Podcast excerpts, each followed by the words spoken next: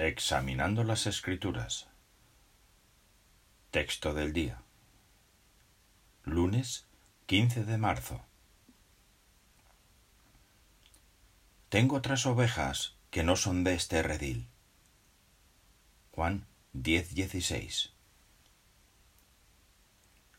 La Biblia habla de hombres y mujeres fieles a los que guió el Espíritu Santo, pero que no son parte de los 144.000 como Juan el Bautista y David. Ellos y muchos más serán resucitados en el paraíso terrestre.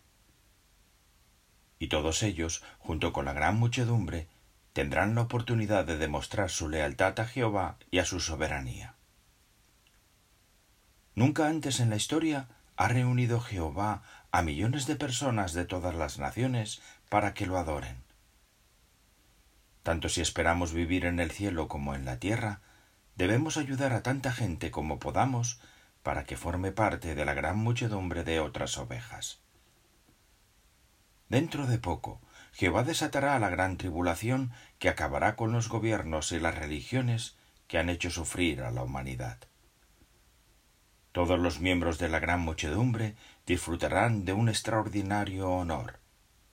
Servir a Jehová en la tierra por toda la eternidad.